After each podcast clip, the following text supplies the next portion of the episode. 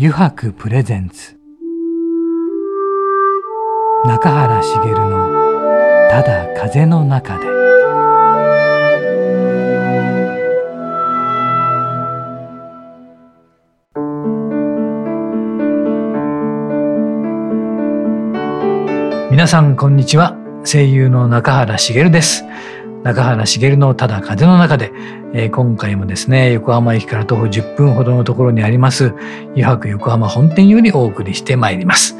さて今回のゲストはですね前回に引き続きニューヨーク式ウェルビーイングプロデューサーの神山直美さんです。中垣くんはい。一周目終わってどうだね？いやもうねえ。先週の終わりでも話したんですけど、うん、もう聞きたいこと満載で、そうだね、今週足りますかね時間。いろいろね あるね、ちょっとねまあでもできる限り聞いていきましょうね、はい、ではね早速お呼びしてみましょう。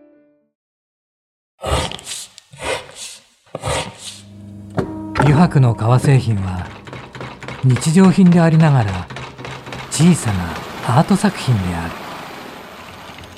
日々の暮らしに彩りを。レザーブランド油白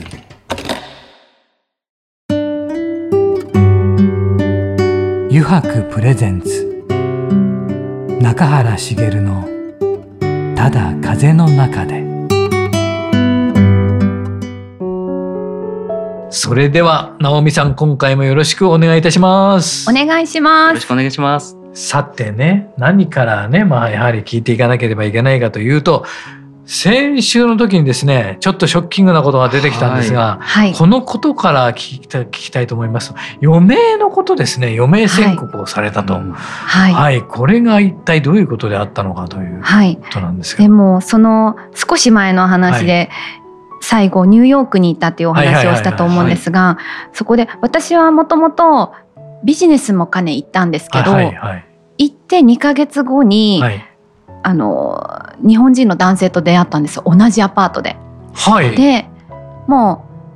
うまあお声がけいただいてお誘いいただいて、はい、お付き合いするお食事からお付き合いに発展して、はい、出会って3か月後に入籍したんですね。えー、すごい。すごいですね。それはよっぽどですね。なので、自分の予定とはまた全然違うニューヨーク生活になったんですが、はいはい、まあ、そこで4年いることになって4年ですか？はい、はい、で2人子供を出産してるんですね、はい、ニューヨークで。はいはい、で産後2人目の子供を出産して3週間後に本帰国するんですよ。かなりハードな。3週間、3週間。本帰国をする？そうなんです。はい、で家に新しい新居に、東京の新居に住んで、まあ、片付けとかも子供いる中でしたり、でまあ3人目をその翌年ぐらいにまた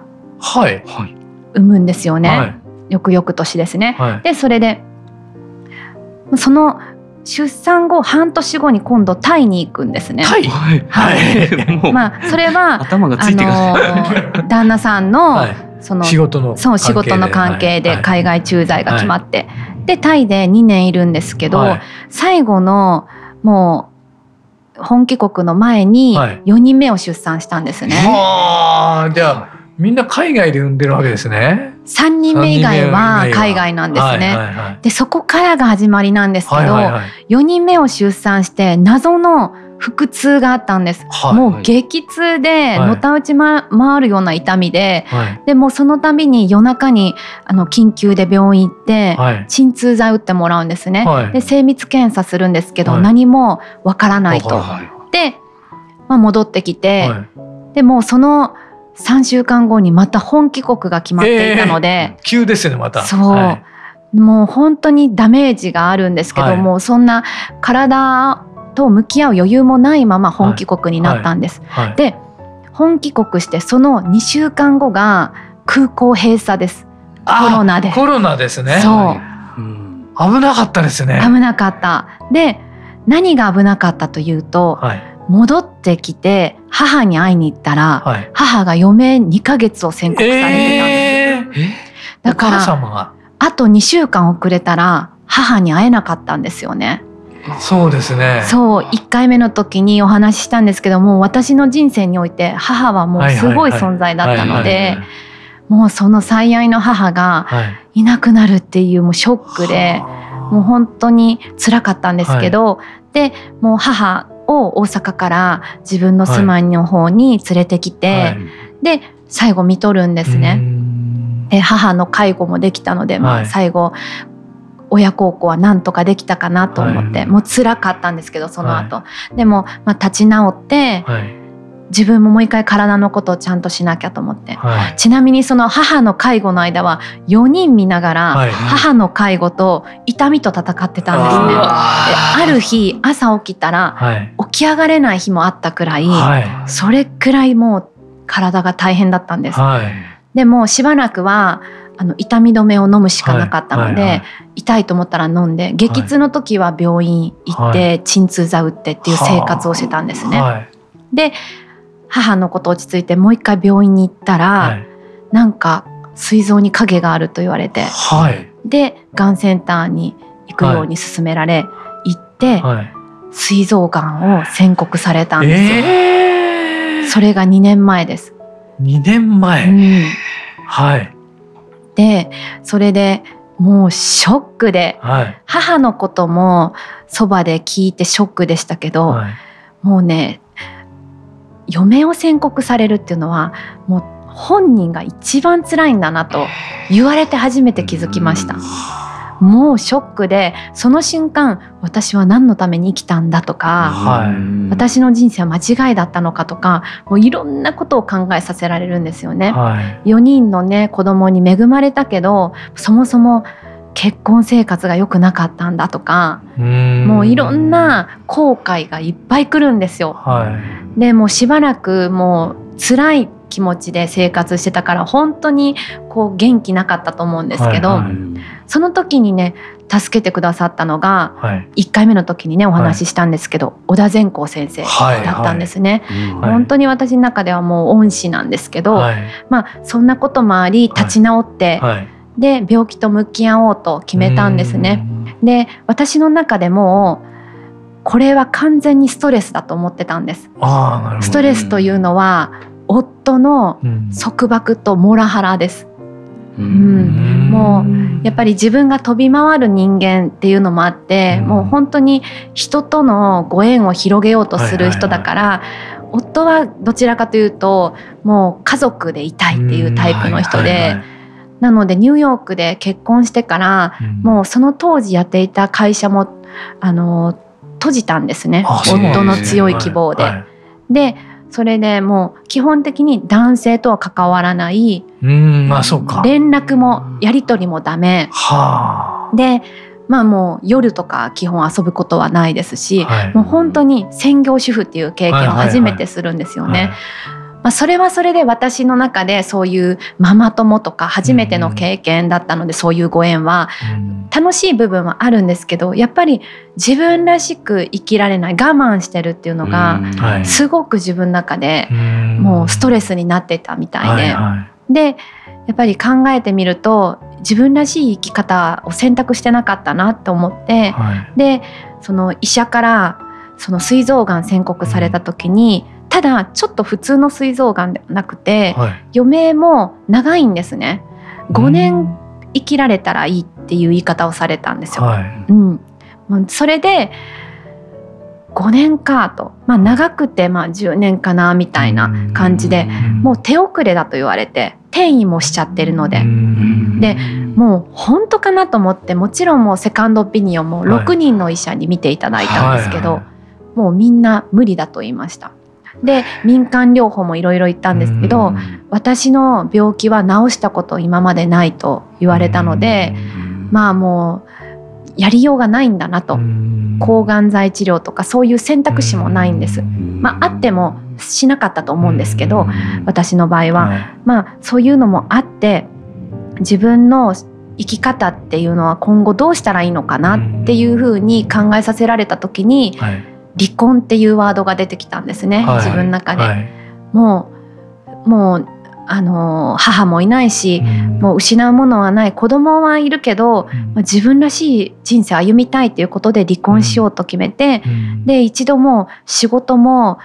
あのその結婚生活の間にやっていた仕事っていうのはあるんですけど、はい、そんなのちょっともうなんて言うんだろう経済的にすごい余裕があるような売り上げを出せるような内容ではなかったので、もう新しく仕事やらなきゃと思って、はい、もうすごいもう。子育てしながらも睡眠時間削って仕事を徹底してやって、はい、出れる準備ができたんです。はいはい、でその矢先に今度は父が倒れるんですよね。もう母が亡くなった翌年ちょうど1年後に父も亡くなって、はい、父のことも最後見とることができて介護もして両親の介護ができたんですよね。はいはい本当にちょっと脱線するんですけど介護ってものすごく大変でずっと長くやっていると本当に素晴らしいなすごいなと尊敬します。もうその中でまあ私の場合は短かったから最後まで笑顔でできたんですけど。いやこれ以上長かったらもうとてもできなかっただろうなと思うんですが父も最後見とってでもう失うものはないと思ってもう出る準備して出ていくんですよ。子供連れて。はいでそこからまあいろんなことがあってあの夫とも話して、うん、まあ、最終的には離婚っていう形が取れたんですね。はい。はい、でだけど子供を連れて出て行って仕事しながら子育てしていると2週間も持たずに私が倒れちゃったんですね。ああもう私子育てできる体ではないと諦め諦めてもう主人にもう子供を託して、もう定期的に子供と会うっていう環境を取ったんです。はいはい、うん。でも自分は自分らしい生き方で生きていくって決めて、これを聞くと例えば今子育て頑張ってる人とか、ねいろんな思い価値観それぞれあるので、子供を置いていくなんてって思う方もいらっしゃるかもしれないんですけど。ぱ日本人は特にこうでなければいけないっていう概念にとらわれている方本当多いと思うんですけど何のために生きているのかって考えた時に自分の幸せのために生きてきているので、まあ、そこはもしもね子供がパパから虐待を受けてるとかだったら別ですけど話は。そうではないのでもう私はパパに授けて自分は自分で生きていくっていう選択をしました。うんそうだったんですね。でそれその後どのような踏み出し方をされたんですか？もうそこがもう今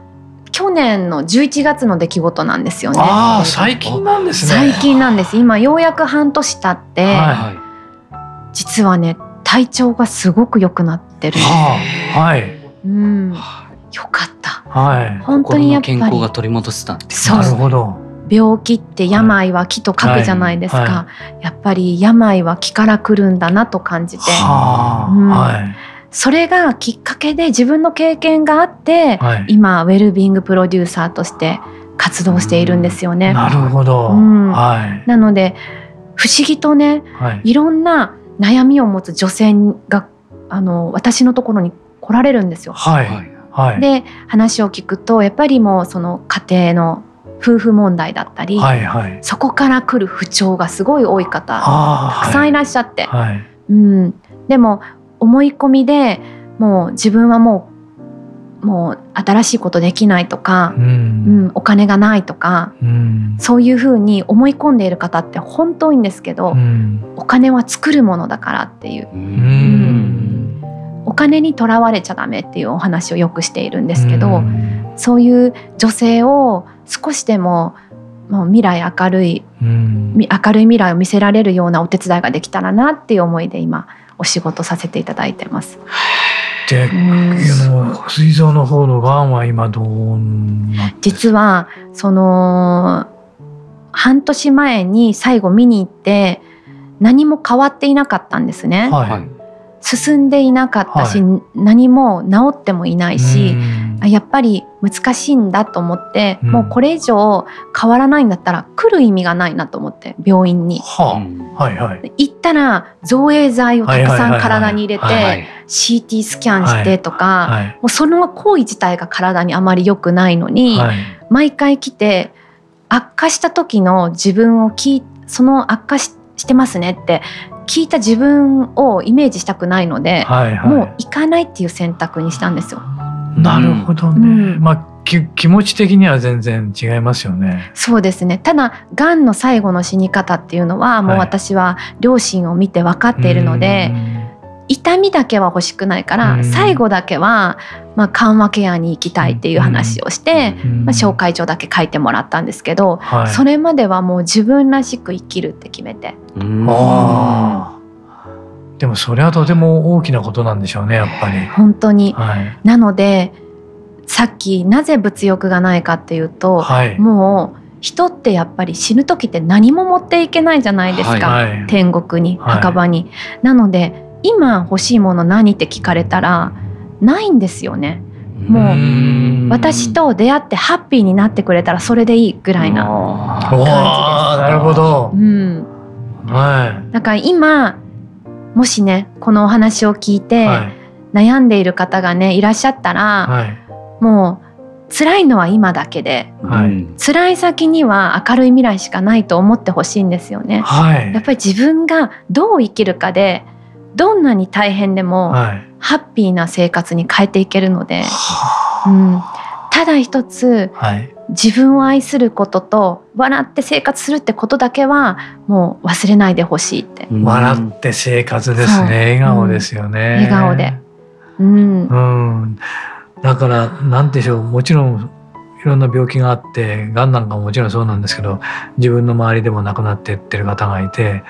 でいろんなパターンを自分でも体験して見てきてるわけですけど、はい、人間ってすごいなと時々思うのは大体そう言って言われるじゃないですか、うん、お医者さんから、うん、もう1年持ちませんとか、うん、もう半年ぐらいですとかもう2ヶ月です。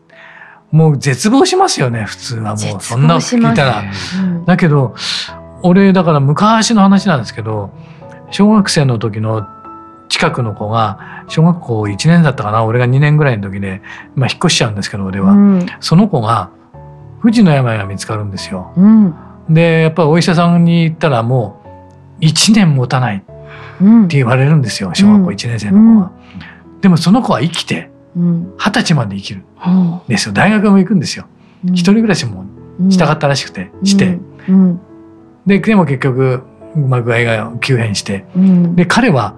友達に何も言ってなかったんですよ。うん、自分が病気だってこと、そういうことだってこ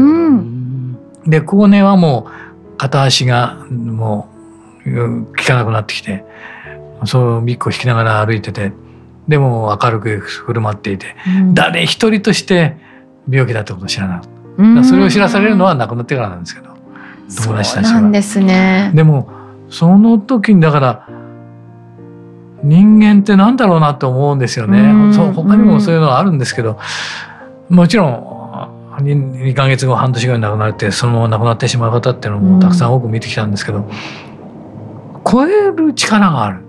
っていうのは人間って、うん、まあその人がどう思うかによっても違うんでしょうけど、うん、その力ってやっぱ人間ってすごいんだなって思いますね。そうですよね。えー、本当にでももう全ては自分次第だなって思うんです。で今やっぱりコロナ禍で、はい、こういろんな人がこう映らないようにってこう、ね、常にマスクしてって不安な中で生きていると思うんですけど、はい。はい、もう何のために生きているのかって考えた時に、長く生きることがゴールなのかなってすごい疑問に思うんですよね。80歳まで生きたいから今こんな不安な中で頑張って生活しているのか、うん、そそれよりも目の前の明日楽しんで生きようって今楽しんで生きようってそういうことだけ考えてる方が楽しいと思うんですよね。そうですね。うん、まあよく言われますけどね苦しい時ほど笑顔でっていうことは、うん、でもどうしてかっていうことを自分で認識しないとなりませんもんね、うん、笑顔になんて。本当に、はいでもやっぱり自分自身が病気重い病気になったっていう経験から、はい、本当に命ってありがたいなって、はい、うん、健康ってありがたいなって思ったんですよね。うん、特に日本人はすごく酷使して仕事したりとか。はい。頑張ることが美徳みたいになっちゃってたり、はいはい、うん、でまだまだ女性が育児をするのが当たり前と、はいはい、もう無意識に男性を思っている方も多いので、はい。はい、やっぱり女性ってねやっぱり月に1回の月経時間ってもうすごい10日間ぐらい続くんですよね、はいはい、ずっとあの出血している状態が10日もあるんですよ、はい、1ヶ月に、そういうことを知らない男性も多い中、いつもあの同じ状態でもう男女ともに一緒に見ているとそれは違うんじゃないかと思うので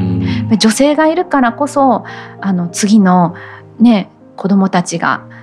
未来にね残る子どもたちができるわけなので、はい、やっぱり女性をリスペクトしてほしいなってすごい思うんです、ね、まだ少ないですけどそういう会社もありますよね。そうですよね。いろんな、ね協会女性のほど体のことをちゃんとケアするっていうか、うんうん、それも休みやそういうものもちゃんと、うん、っていうとこもありますけどまだまだ少ないですよね。本当に、はい、もっとそういうね優しい社会になってほしいなって思いますし、まあ、男女問わず、もういろんな大変なことがあっても、はい、もう今を楽しければいいんじゃないっていうふうに私は思います。いや、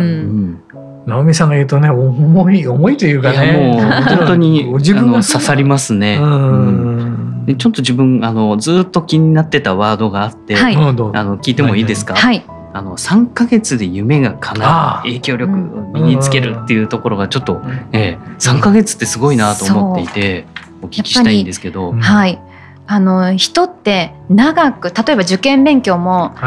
ずっと毎日1年もかけて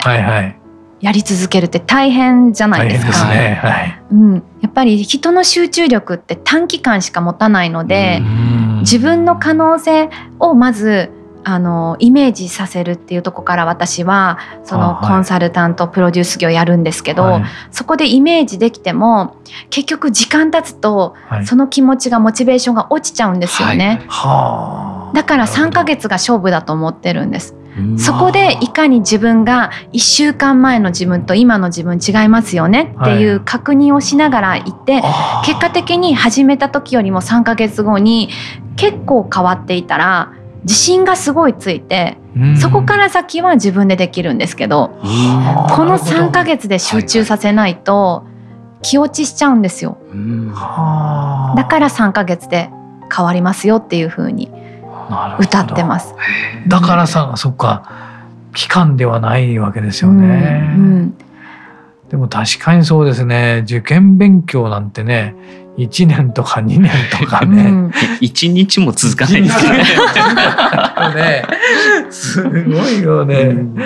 そうか3ヶ月なんですね。そうなんです。あもう本当にもうずっとね1回目からお話ししてきたんですけど、はい、私はもう大学も行ってないので、はい、正直何か肩書きがあるわけでもないですし、はい、キャリそのね学歴でいう。でもこんな私でももう自分でビジネスして稼いでっていうふうにしてきているので、うんはい、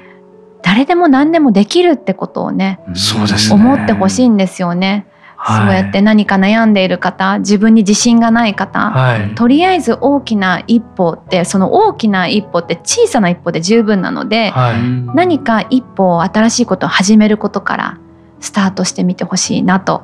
思うんです。で続かないのはまだ本気でやりたいものに出会えてないからだけなのでなるほど。また別のものに魅力があったらそっちに移ったらいいんですし、はい、そうやっていろんなのを経験しながらこれだっていうのを見つけたらいい話であって、はい、もう最初からこれだっていうものを見つけようとする必要はないと思うんですよね。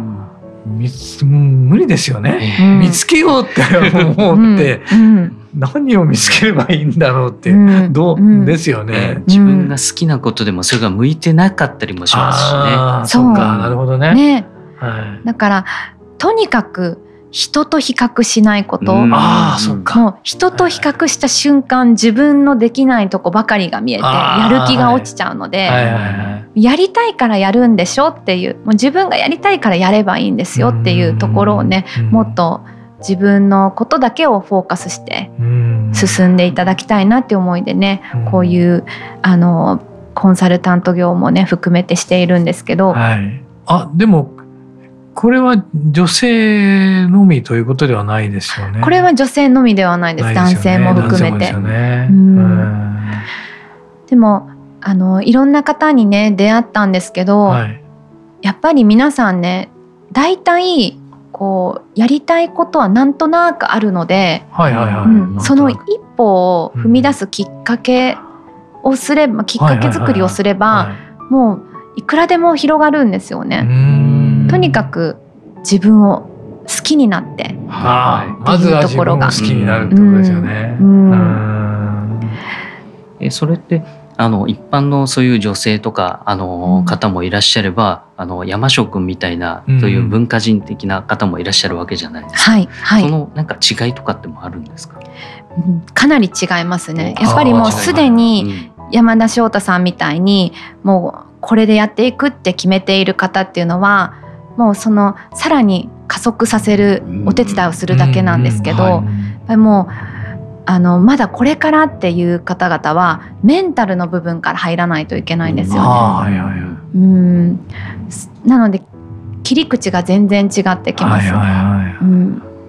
でうまくいかなかったら何かのせいにしちゃうんですよ。ああ、なるほど。それこそ、大体もうどの業界も全くまず真似することからしたらある程度うまくいきますよって言ってるのにオリジナルでやってしまう方って多いんですよね。はこうは言われたけど私はこうしたいからこうやってみるみたいな。はい、まず真似してからそこからうまくいってからオリジナルを入れるのはいいんですけど最初からオリジナル入れちゃう人とかいて、はい、うん、やっぱり素直って何にでも言えるんですけど素直になってねって言いたいんですとにかく。そりゃそうですね。素直な人だったら分かりました。直美さんが言う通りそうやってやってみますって。なりますけど、うん、そうじゃないとね何言ってんだ。そうそうそうそう。そんなことより俺は自分のこれでやるんだ、うん、でうまくできない人って大体その後、はい、やっぱりなってやっぱりあの人はとか言ってあの人が教えてもらったことをやったのになんかうまくいかなかったって人のせいにしちゃうんですよね。うん。ね。結構コンサルタントってそういう感じで言われるケースが多いんですけど。はいはいはい。うん、やっぱうまくいってる人がいるってことは、はい、やり方があるんですよ。はい、そうですよね、うん、まずは真似するところからっていう。はい、で私は一応 SNS を通じてやっているんですけど、もう例えばインスタグラムで言うと、ね、リールとかインスタライブ、ストーリーってい。ろいろあるじゃないですか。見てる人はたくさんいるんですけど、うん。はいはい、実際投稿したりしてる人って少ないんですよね。なんかもうやればいいだけなんですけど、はいはい、なかなかその一歩が出ないっていう人も多いですし、うん、とにかく行動することから一歩を踏み出すとこから始めてみてほしいなって、ちょっとの一歩でもね、はい、一歩ってものが大事なわけですよね。うん。そこをね今日はもしね聞いてくださっている方で、はい。ね、もやもやしている方、何か始めたいけどっていう方がいたらそういう方のね、心に届いてくれたらいいなと思ってお話ししてみました。届いてますよこれは。届いてますよそれは。うん。で直美さんにいろんなお話を聞いてきたんですけども、はい、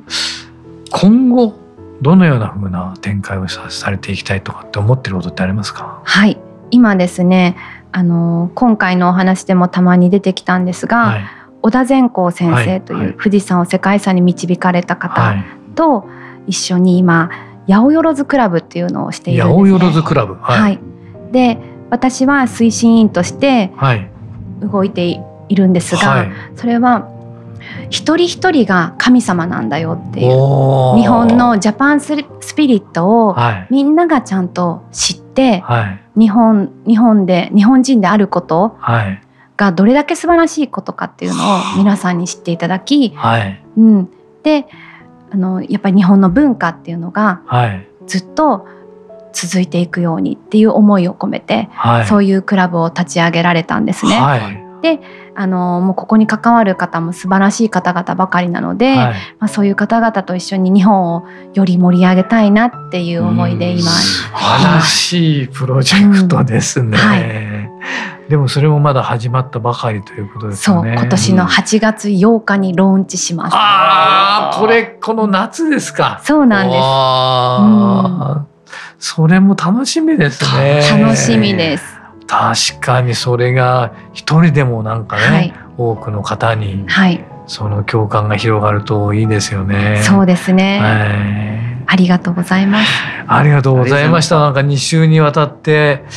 あのニューヨーク式ウェルビーイングプロデューサーの神山直美さんにいろいろお話を聞きました、はい、ちょっとね中垣君はいどうだった2週間？いやもう濃い2週間でしたね。そうだね。本当にあの心に残るワードが多くて、あのまあ、健康って、うん、まあ、体だけじゃなくて、うん、まあ、心まあ、心まではなんとなく分かってたんですけど、ね、プラス経済っていうところまでやっぱり考えられてるっていうところすごく大きいなと思いましたしあと自分好きだったのが、行き当たりばっちり。行き当たりばっちり ね。行き当たりばっちり、行き当たりばっちりこれ今後使っていきたいなと思います。そうだね。本当にあの意志の強さというか、うん、みんなを後押しするっていうような力もすごく感じられて、えー自分は何者でもなくても何者でもなれるっていうふうな、あの考えも持っていて、えー、すごくあの本当にこういう方々が、あの一人でも多くまた新たな、あの活動をする人を生んでいくとまたそれがさらに、あの幸福を呼んでいくっていう連鎖につながると思うので、そうだね、ぜひともあの本当に余命何年というなんかわからないと思うんですけど、えー、気づいたら何十年生きてたっていうふうになっていただきたいなと思いますね。ねね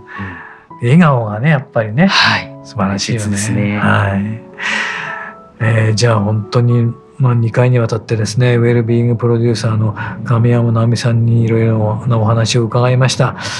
直美さん2週にわたってありがとうございました。ありがとうございました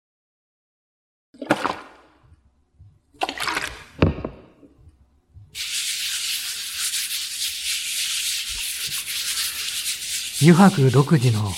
手染めのグラデーションは川に新たな命を吹き込む。色とりどりの空の情景。青く深い海。誰もが感動するあの一瞬を閉じ込める。レザーブランド油白